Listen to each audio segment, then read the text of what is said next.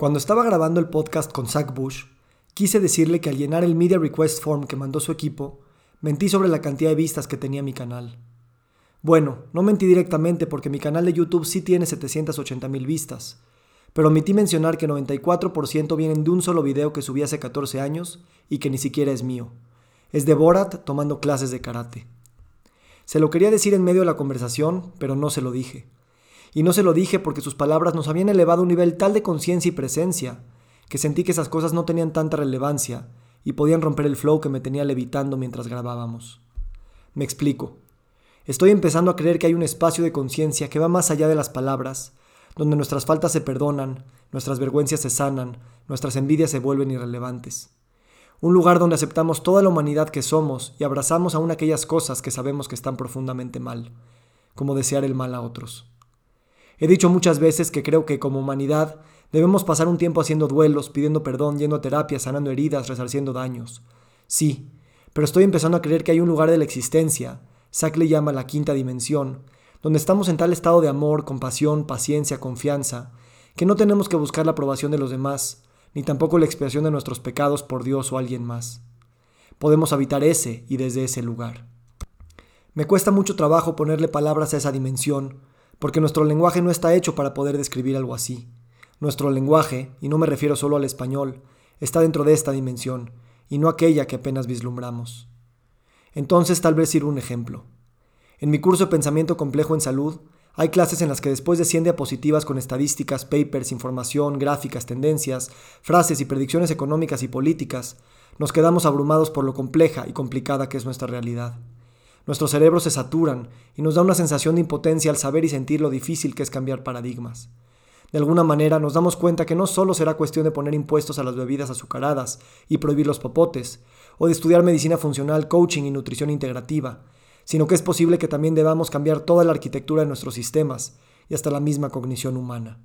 Sé que el pensamiento complejo, crítico, multidisciplinario y sistémico es una de las mejores apuestas que podemos hacer para esa nueva estructura, y sin embargo, sé que esa energía y esa claridad no vendrá de la mente ni de las supercomputadoras, sino del amor, o como sea esa sensación de total aceptación y total empoderamiento se llame. Joe Dispensa y similares dicen que si no puedes sentirte en un estado más elevado al que sientes hoy, no hay manera de que puedas crear otra realidad. Por eso Zach dice que olvidemos el lenguaje de la diabetes, el cáncer, la falla renal crónica planetaria y creemos un lenguaje que exprese cada milisegundo el profundo misterio de la vida. Ese lenguaje, sin palabras tal vez, dejaría fuera de su cognición la enfermedad, la corrupción, el odio, el aislamiento. Ese estado lo siento más como el rastro de un aroma olvidado en el futuro, que un lugar al que podemos ir y pagar por una visita guiada. Esa es la realidad que gente como Zach saben que habitamos. La biofísica se los ha dicho, también la bioquímica, la astrofísica, la ecología.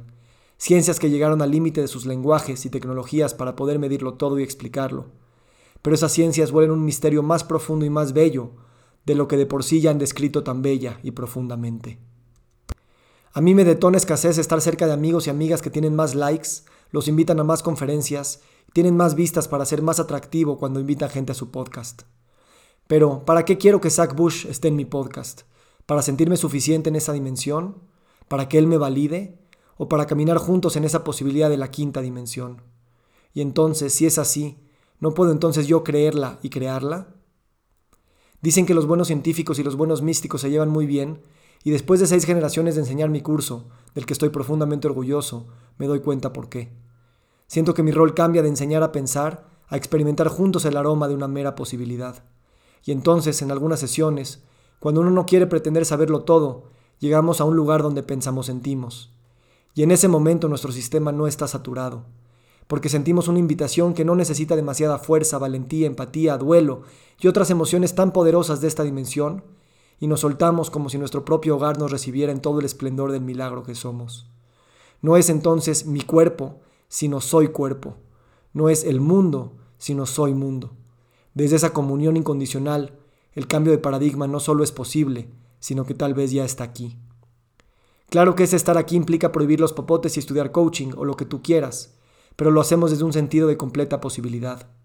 Claro que hay batallas por batallar, pero el cambio solo vendrá desde la celebración, la danza, la poesía, la sonrisa y el agradecimiento.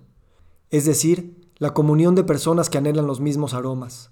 Esto es exactamente lo mismo que queremos dar a nuestros pacientes que buscan, sin saberlo, salirse del léxico de la enfermedad.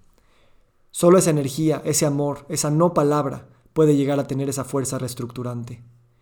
De todas formas, le voy a mandar a Zack este artículo para pedirle una disculpa por haber omitido lo de las vistas. De todas formas, diré abiertamente que mando este mail para tratar de atraer gente a mi curso que abrirá en unas semanas. Mientras menos me escondo, más me encuentro. Mientras más suelto mis etiquetas, menos perdido y saturado. Te invito a pensar sentir en el próximo curso que se abre el 22 de marzo, en el que agregué una nueva clase precisamente para que compartamos el amor místico dentro del pensamiento complejo, crítico, multidisciplinario y sistémico en salud. Gracias desde esta y otras dimensiones.